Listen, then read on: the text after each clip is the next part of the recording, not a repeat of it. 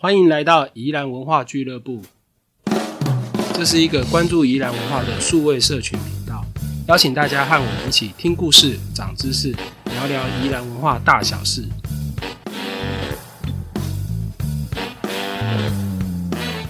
欢迎来到宜兰文化俱乐部，我是旅人书店的四九。那这一集哈，我们继续谈这个前史会。哦，那同样现场有我跟旅人书店制作团队以外，还有佛光大学文化资产与创意学系的蔡明志蔡老师。我们请蔡老师跟大家打声招呼。哎，大家好。好，那我们就请蔡老师继续分享前史会的故事。好，有请蔡老师。好的，好，谢谢大家。好，那那个我们上一次哈，大概把。前十会哈，尤其是那个荷兰籍前十会的这些神父呢，在礁溪还有头城所做的一些传教跟社会福利事业的部分，跟大家做了一个报告哈。那今天我们主要谈的是罗文斯神父为主，好，然后在教西天主堂传教，跟他所募款新建的这个文生复健院，好，来照顾这个小儿麻痹病童的故事，跟大家做一点分享。那我们上次有提到哈，胶西的这个堂区哈，是在一九五五年的时候由何振华神父来到胶西这边，哈，对。后来现在被拆掉一半的这个胶西天主堂，哈，就是在何神父传播福音几年之后呢，哈，那然后信徒越来越多嘛，哈，所以就在现在的这个位置呢，去盖圣若瑟天主堂，就是我们俗称的胶西天主堂这样，好。那盖的时间其实有点久，在一九六一年开始盖哈，然后到一九六三年的五月呢才盖好，所以那个时候哈，第一任的这个呃主任师铎啊，就主任神父呢哈，就是何振华神父哈，那中间又经过了几位这这个呃我们讲副主任神父了哈。一直到这个一九六九年的时候，哈，才有我们所敬爱的罗文斯神父呢，哈，来担任这个教西天主堂的神父，哈。那一直到二零一七年十月呢，哈，他返回荷兰，所以是一个将近在五十年的这个时间了，哈。然后呢，都奉献在教西这个地方，哈。后来他也兼任了头城天主堂的神父，这样子。是。那礁溪天主堂为什么会买一块地在现在这个位置呢？哈，其实就像我们之前在谈灵异会的北城圣母升天堂一样啊。那因为这两座教堂都是诶，等于是地区性的会堂，都是人比较多，哈，所以它的教堂的规模也都比较大。那可是那时候天主教会当然都穷嘛，哈，因为纵使有募很多钱来哈，可是也大概都是要去做很多的社会福利事业的，然后协助这些贫困的人，哈。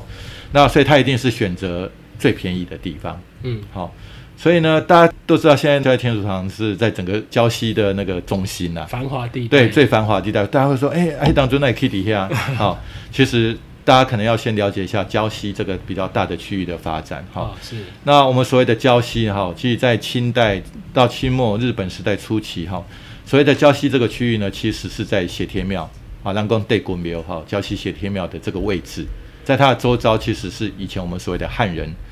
那个台湾人最多的一个位置是在那边，所以当时是以斜天庙为为中心在发展这样。对对对对对对，好。后来到了日本时代啦，因为其实以前哈台湾人看到温泉哈不喜欢，嗯，因为温泉水热的嘛，以前台湾人就认为这怎么可能种稻米，好，所以就得要跳过去哦。可是后来就日本殖民台湾嘛，啊，日本人都喜欢泡温泉嘛，哈，对对对对，他们就哇，所以。后来你看到为什么礁溪火车站会设在现在那个地方？嗯，好，那边叫汤尾嘛，好，汤尾就是温泉的那个位置嘛，好，所以那边是后来到日本时代之后，哈，才慢慢的，比如说现在台银在那边，好，就是那边不是有一间庙嘛，叫德阳宫嘛，是，好，太祖亚比它对面有个台银的这个招待所。啊，那一栋就是以前非常有名的哈西山旅馆啊，对对对对，好非常有名的旅馆哈，所以那边其实后来就很多像呃不管是西山旅馆啊、乐园旅馆啊哈，这些都是温泉旅馆，都是日本人开的，所以那边就变成日本人为主的一个世界啊，所以胶西到了日本时代呢，就变成一端呢台湾人是比较偏向在这个斜天庙这一边好。然后一边呢就比较偏现在这个火车站的这一边，是好，所以就变成两个端点发展。然后之后呢就开始往就往中间扩散这样，对对扩散，可是主要是往中间。哦，好，那中间的话到最后呢最晚发展的地方衔接点，对，衔接点在哪里呢？就天主堂这里啊。好，所以它其实是最偏僻的地方。那也很巧的就是说，它在盖的时候神父都会拍照。好，所以其实神父有拍了蛮多照片的。不管在盖天主堂的时候，不管在盖更晚期盖文生复建院的时候呢，嗯，冰要都转残了，一栋房子都没有。然后后面的那条胶西路，好也还没开，好就是那一条省道，新的省道也还也还没有那一条路嘞。嗯哼好，所以那个天主堂附近全部都是稻田，啊，哦，都是稻田，所以我们就可以想象，其实在当初来讲，那边是最没有发展的地方，所以当然地价最便宜。是好、才会说选择在那个地方啊。嗯好、这样子好。那这个教堂呢，哈，其实陆陆续续盖了一些房子啊，嗯就整个这个区域里面哈。那大概有几栋哈，第一个当然最主要就是教堂嘛。那除了教堂以外，还有神父的办公室跟起居室，嗯哦，那另外一栋。那再就是后面当然就慢慢有为了要照顾小儿麻痹病童哈，所以有文生复健院，然后也发展出这个所谓的幼儿教育啊，就慈爱幼稚园。哦，所以我们在礁溪天主堂的这个范围里面呢，主要有这四栋建筑物。好、嗯那我们就来简单谈一下，诶、这几栋建筑物的一些特色。那天主堂哈是最早新建的，所以刚刚我们提到，可能在一九六一年土地买了之后呢，哈，就请一个可能大家不是很熟悉啊，可是像我们念建筑哈，诶应该也没有很多人熟悉，因为这是老一辈的老建筑师啊，哈前辈的。对对对，哈，我记得他当过台北市的建筑师工会理事长啊哦，很久以前，然后还去调查了，应该是台湾清代的这些有名的住宅。哦。哦，对，就是我们乡绅宅地的，哦，有做有出版一些书这样，啊，就是那个镇定邦建筑师啊，好、嗯。所以以前我们都不知道，哎，原来这个胶西天主堂是他盖的，嗯。好、蛮特别的，好、好，除此之外呢，哈，其实天主堂这块地哈，它比我们想象的更便宜，为什么呢？因为它以前连要进去哈，它都不是整个土地的面宽去跟这个外面的马路接在一起，它还要透过一条巷子，所以大家现在到天主堂去，不是也要经过两栋透天夹着，然后对进去才打开吗？哦，对，所以他以前没有连旁边的田一起买，就是不知道为什么哈，然后就一条小小的通道通路进去之后才开展出哦，来，所以。现在的那一条巷子其实是当年的田间小路，这样。对，对对，他他要进去的小路，然后旁边都还是田，哇，哎，对对对，很特别哈。嗯嗯，那再就是说，哎，他刚出，因为这个土地还不小，哈、嗯所以他盖教堂的时候，到底要盖在哪里？其实我觉得这就是他那时候其实蛮有趣的地方。嗯，那后来这个教堂就盖在正中央，哦，整个基地的正中央。哈，因为可能第一个就有点像北城天主堂，它前面教堂那个入口的地方，外面希望有个比较大的广场，广场。对，那后面可能未来需要增建啊，或是什么时候哦，可以再继续增建。哦当时都考虑进去。对对对对，所以我觉得这个是可能为什么一开始配置在这个中央的一个原因啦、嗯好、那教天主堂当然更特别的是，就是说它的建筑的造型非常非常的特别，好、嗯。特别到呢，其实顺便跟大家讲一个我的观察哈，大家知道过去台湾有一个非常有名的哈，全台湾非常有名的文史专家，哈，叫林恒道，嗯。啊，林恒道老先生，他是板桥林家的嘛，后代嘛，哈、那台湾人叫他古迹仙嘛，嗯。好、所以那时候他就跟着几个朋友哈，然后比如说全台湾走透透，然后去拍照。后来出了一本叫《台湾圣迹采访册》，那都是比如说来宜兰，他要来宜兰四次嘛，好、然后大概什么乌沙公厅啊，这些老房子、头城老街啊，他该拍的都拍了。可是他拍了一个盖不到十年的建筑，拍了一栋全新的房子，哦嗯，就是拍礁溪天主堂。哦。因为整个礁溪天主堂都还在田里面，嗯。可是它的造型很特别，因为它是一个平面是一个扇形的，然后呢，那个你从外面看它也是一个扇形，就是一边高一边低的，嗯。然后屋顶是弧形的，啊、嗯圆弧形的这样一个造型，非常的特别。所以他那个古迹先本来是来拍古迹的，就是他顺便拍了一栋，就是几乎没有看到他拍太多新的建筑物，可是他在整个宜兰他就只拍了这一栋新的建筑物。哦，哎、可见那时候对他来讲，就觉得，哎、这哇，这跟新起的高等那谁呢？哇，好特别哦，没看过他特别把它记录下来。哦，所以我们也可以从他过去拍的老照片跟那本书看到刚盖好的天主堂的这个样貌，这样子。好，那我们之前大概提到教堂这，大家知道哈，就是大概有个空间的序列啦。嗯，好，从入口的门廊啊，好，然后教友席，然后到圣坛这个位置，哈。那很有趣的是，它的设计是怎样呢？我们现在看看到教天主堂，哈，它的入口的位置呢，它是宽度最宽的，嗯。可是高度最矮，就说它的宽度最宽呢，就代表它吸收迎纳这个各方来的这些信徒，嗯，好、那高度最低，因为它是世俗的领域嘛，啊、对对对，然后进到这个教堂里面去之后呢，哈、因为我们刚才提到它的平面是扇形的嘛，是，好、那扇形的这边比较开展开来比较宽的这一段就是入口那一段，嗯。然后呢进去之后呢，哈，它就往圣坛的方向呢，哈，就西边的方向呢，哈，就内缩，嗯，好嗯，那内缩器这样有一个好处就是它的透视感会很强，所以会很强调那个视觉的进去之后那个端点，就是那个圣坛的位置。哦，对。目光会集中在对对对，然后高度呢由矮又变高，啊，啊，因为他要去接那个圣坛的位置是。那到了圣坛的位置之后呢，他又整个拉高嗯，啊，又拉比原来那个教友席高度再拉高两倍，变成一个像塔楼一样的一个方式。好，那再来呢，最有趣是什么？所以他为什么拉那么高？而且呢，它的方向有点斜，是为什么？因为它塔楼的一边是面向东边，嘿，好，所以当太阳起来的时候呢，哈，太阳会照到塔楼东边的墙，嗯，好，然后呢，光线会打进去，嗯，然后那个建筑物的里面，然后再折射下来，好啊，就就我们谈讲教堂最重要就是那个光嘛，对神圣的光对对对，那个神圣光就进来了，好，那那个塔楼的背面呢，好，有开了两排的小圆洞，嘿，然后它都用了那个彩色玻璃，好，就是单色的彩色玻璃啊。所以当西边那个太阳快下山的时候，又从那边直接照那个彩色玻璃又进来，又有另外不同的那种光线的氛围。哇，嘿，所以其实它那个设计是非常非常好的，只是说很多人可能不是那么理解啦。是，好，除此之外呢，好，那还有一我觉得蛮有趣的一些地方是什么呢？其实因为它现在因为被拆一半的关系啦，那现在还是残骸的状况哈。嗯，那其实哈，里面最让人感动的一个部分哈，其实它看起来很简陋哈，可是我觉得那才是最让人感动的部分，就是它在被拆之前哈，你进到这个天主堂，一进去这个教友席的部分的时候呢，其实会有两个房间，嗯，好，这个两个房间是当年临时性盖的。为什么要两个房间？因为那时候教徒还没那么多，好，不需要用到这么大的空间。对，那那时候也还没盖文生复健院，哦，可是已经开始在照顾小儿麻痹的病童了，对，所以他就把教堂一进去的那个空间呢，哈，就除了走道以外，就左右各分成一间，就是让这个小儿麻痹病童呢，能够在这边，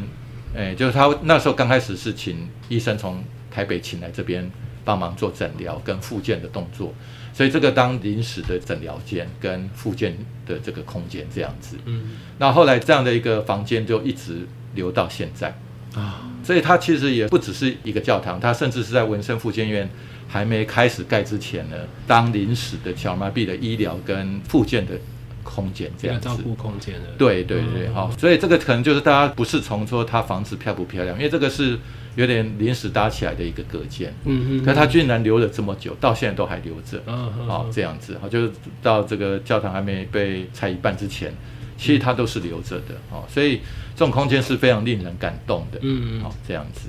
这个教堂当然还有很多有趣的地方了，哈、嗯。可是我们大概简单先跟大家做这样一个介绍哈。那除此之外呢，哈，第二个很重要的空间就是文生复健院，是，好，那我们就要谈一下小儿麻痹这件事情，在台湾过去为什么大家一听到小儿麻痹就很害怕，就有点像我们前阵子那个 COVID-19 一样。好，嗯，那小儿麻痹其实，在台湾哈，在一九五零六零年代的时候哈，那非常的猖獗了，然后也被列为以前叫做因报告传染病啊，就是现在的严重传染病这样子。那每年大概有将近三百到七百人会罹患这个病症。那比如说到一九六零年、一九五九年的时候，大概就有七百五十个人上下了。哦嗯，甚至到我小时候哈，一九七零八零年代的时候哈，都还曾经好几次的流行这样哈。嗯，所以在在我那个时代，其实偶尔还是会有一些同学哈，就是他必须有那个辅具啊，然后穿那个铁鞋啊。其实，在我们那个时代，其实还蛮多的哈。是，那后来当然也是因为那个后来我们记得那个什么沙宾什么疫苗嘛，对不对？嗯好、就是小儿麻痹疫苗出来之后呢，好、才慢慢在一九八零年代中期，哈、小儿麻痹症才慢慢受到控制啊。好、呃，目前台湾是小儿麻痹的这个根除地区啊，就是原则上是不太会有的。对，好、所以我们刚才提到一九五零到七零年代，哈、是小儿麻痹在台湾盛行的时期。所以那时候就受到，其实台湾哈、有一些外国传教士的一些关心，好、然后就给予很多的协助啊，包括手术啊、物理治疗啊，提供跟装设这个辅具或铁鞋等等。嗯，好那过去有一些研究比较聚焦在基督教在这方面的贡献啊，嗯。好、比如说比较有名像普里基督教医院啊、屏东啊、嘉义的基督教医院，好、嗯，或是有一个蛮有名的哈，那个马喜乐的这个保育院，好，或是早期的马街其实都有做，好好，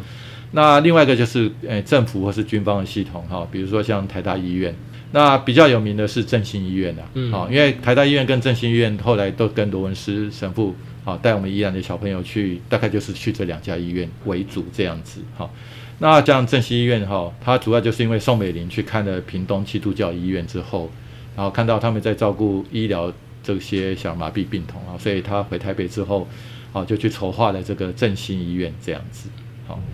那所以罗文斯神父呢，他来到礁溪之后呢？他是一九六三年在荷兰成为神父的，然后八月就来台湾了。所以你看他会华语吗？完全没样。哎，对对对哈。然后八月来台湾，九月来礁溪哈。他来礁溪之后发现哈，哎，大家都是讲台语哎，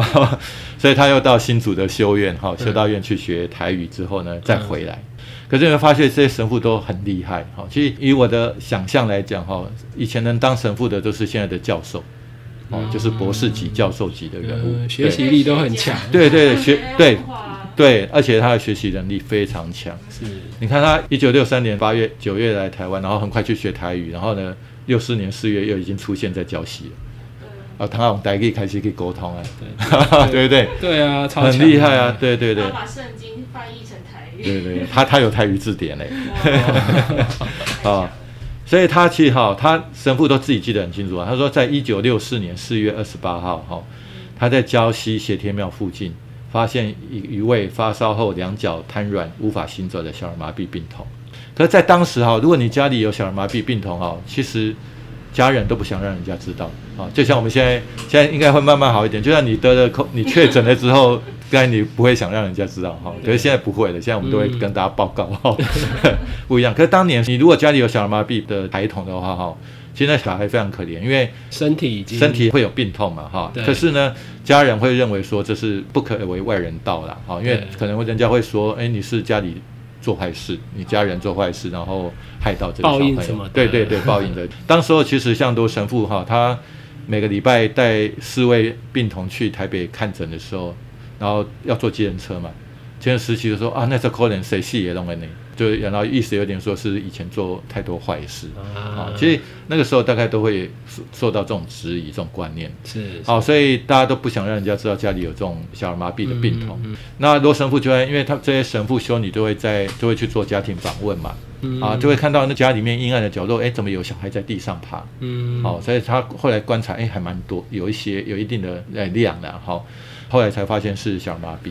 哦，所以他就不断的去说服这些小孩子的家属了，好，因为不能他想带他去看医生就看医生，还是要经过父母的同意，是，好，所以后来就把小孩，呃，比如说一些病童啊，就带到台大医院去做治疗跟复健这样子，好，所以慢慢的哈就就开始那个罗神父哈，还有包括，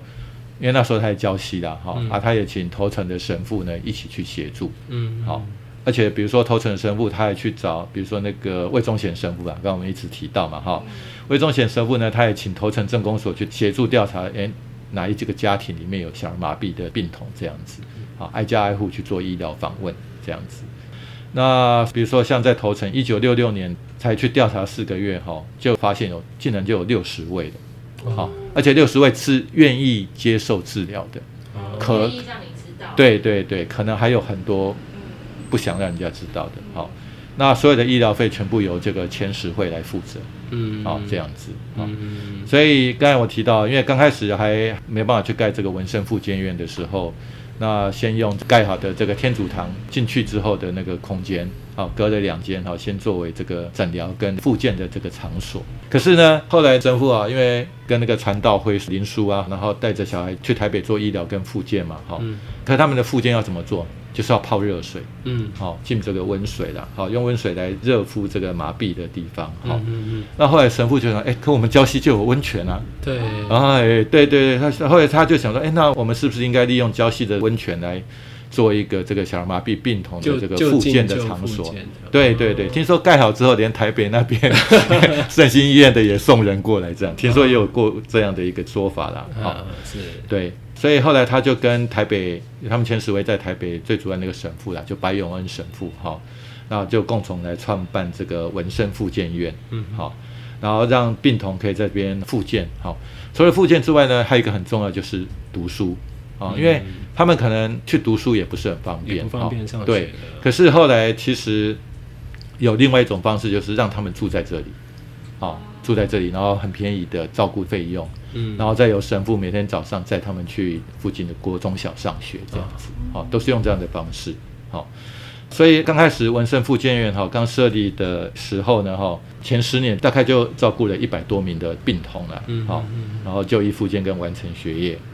好。那大部分会来这边住的哈，大概都是比较贫苦的家庭这样子哈。那家长一个月在当时候，大概在一九八零年代哈，大概只要缴六百块的费用，嗯其他都是由罗神父来募款这样子。那一样，这个募款的款项哈，大部分都是来自国外哦，都不是用台湾人的钱这样子哦。那罗神父就会跟修女每个礼拜开会有两天，然后帮这个病童做物理治疗，然后也会请振兴医院那边的医生哈来协助这样子。嗯。啊，对，上次我们提到那个蛋糕修女啊，我可能讲错了哈，并不是白云祥修女了哈，嗯。是另外一位叫肖玉敏，好，哦肖玉明修女哈，这个更正一下哈，肖玉明修女。嗯那她那时候其实具有这个护理的背景，嗯好，所以那时候也在文山复健院哈，就协助做这个所谓的病童的复健嗯的工作哈。嗯那其实后来到最后这一二十年哈，大概都是有两个菲律宾的阿姨，嗯哦，那他们来协助这样子啊，一直到罗神父离开为止。嘿，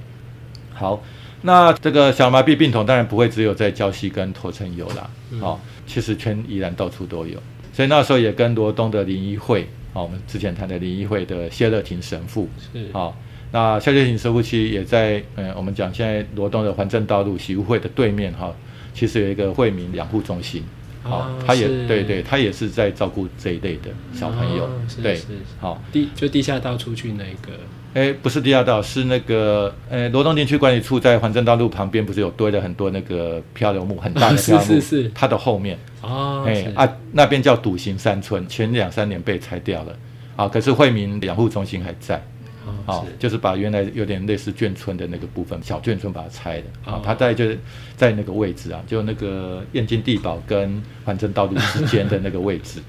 对，嗯哎。那另外一个是我们上次也提到过，就是耶稣会嘛，在苏澳。好、那苏澳其实他负责的修女是仁爱圣母圣仪会的修女。嗯那那时候有一个西班牙修女哈，叫做莫冰如，莫就是莫须有的莫哈，嗯然后冰雪的冰，如果的如哈，莫冰如修女哈。那她是西班牙籍的，她就是专门照顾一样是小儿麻痹病童的。啊，所以当时罗神父的这个车就会到罗东、到苏澳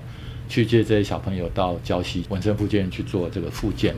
对对，好，所以所以你看，在教会之间其实也都是一起合作的，好、这样子。所以那个文生复健大概从一九七一年好盖好之后，那到九六年的时候啊，就是画下休止符，因为其实有几个原因。第二个，小儿麻痹已经慢慢在台湾绝迹了，好、一九八零年代中期大概就慢慢绝迹了，好。但但是这样也照顾了二十五六年对对对，大概二十五年左右哈，嗯。然后协助了大概一千八百多人次的这个院童就医这样嗯。好。那另外一个当然就是因为现在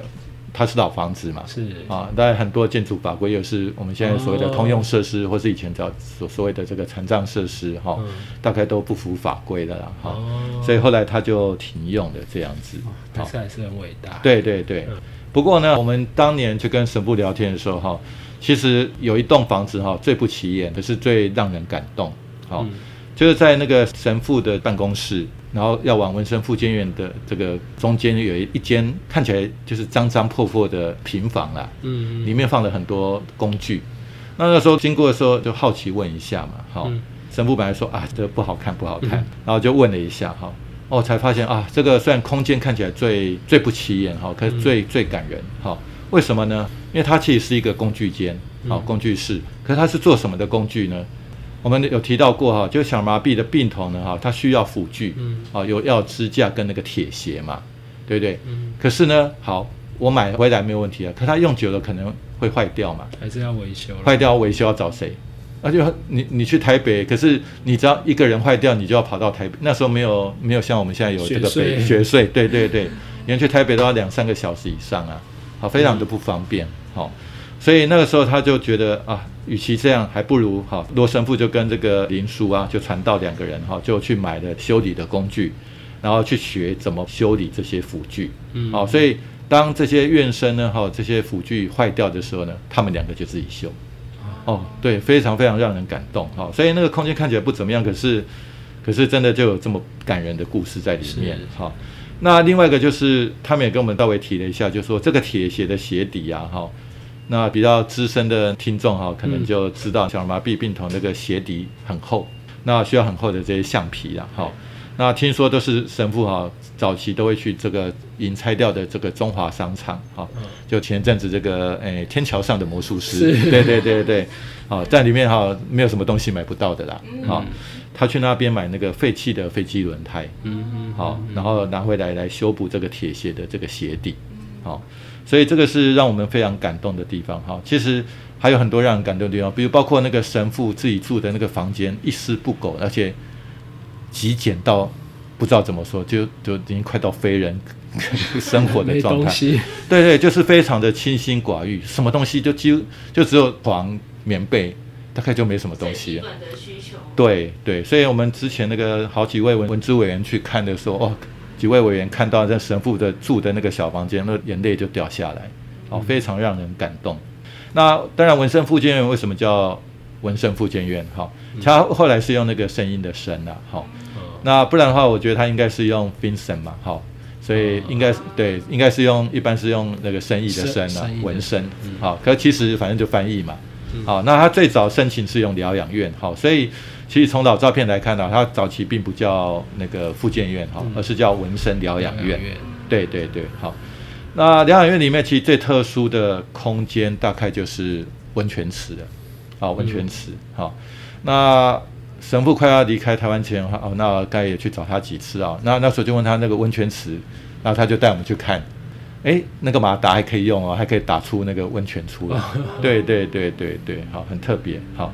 那除此之外呢，哈，就说那因为都是小儿麻痹病童嘛，好，所以他行动上比较不便。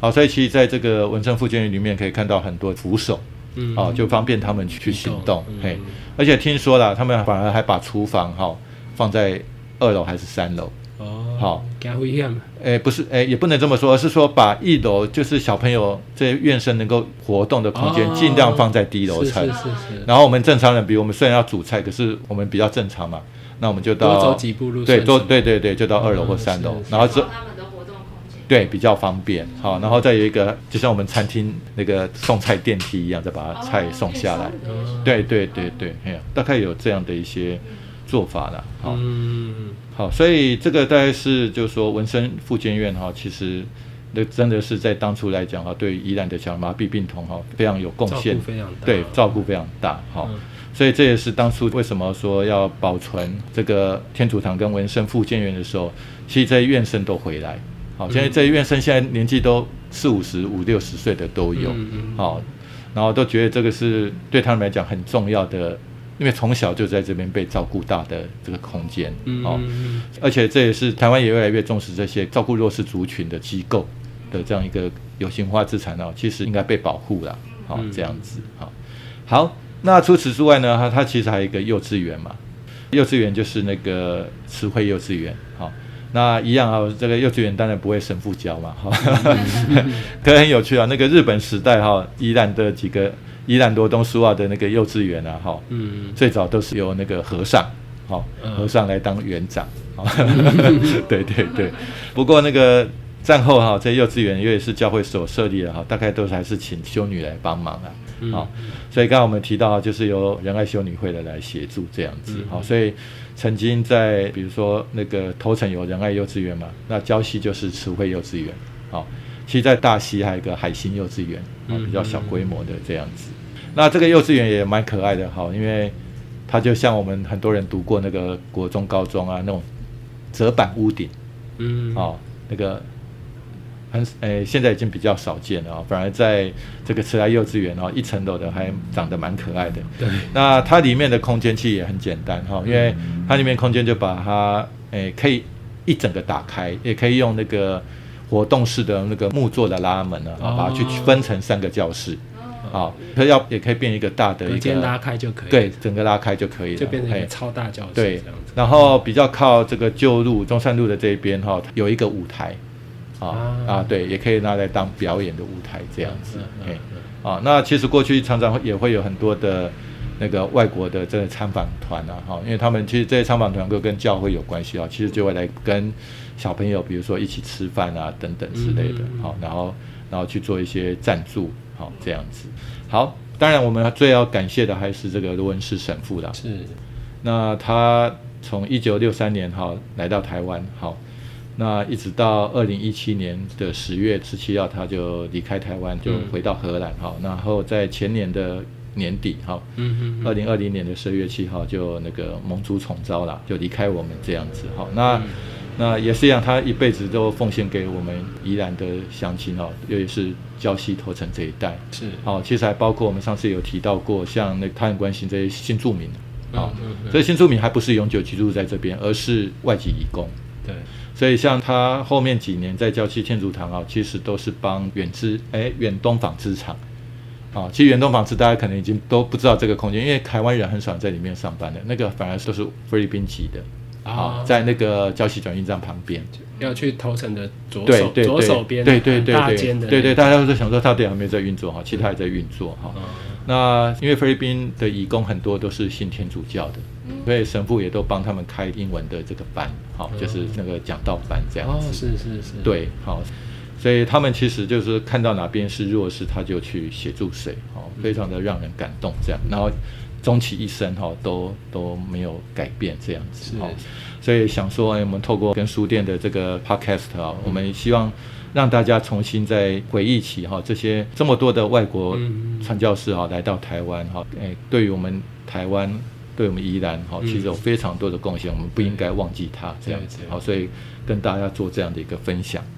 好，以上谢谢大家的收听哈。那因为宜兰文化俱乐部的内容啊，其实常常会提到很多单位、团体啊、历史人物啊，或是一些文化空间等等的名词哦。我们会把这些讨论的重点啊，像是照片啊、名词介绍，或是网络连结哦，整理成一份参考笔记给大家使用。那欢迎大家在收听的时候可以随时翻阅点选哦。那这些参考笔记哦，都会放在每集 podcast 的后面的说明文字啊，或是旅人书店的网站都会有介绍哦。那欢迎大家使用。好，以上感谢蔡老师的分享，更感谢大家的收听。好，欢迎大家把你们的意见或是建议哦，用留言的方式告诉我们。宜兰文化俱乐部，我们下集见。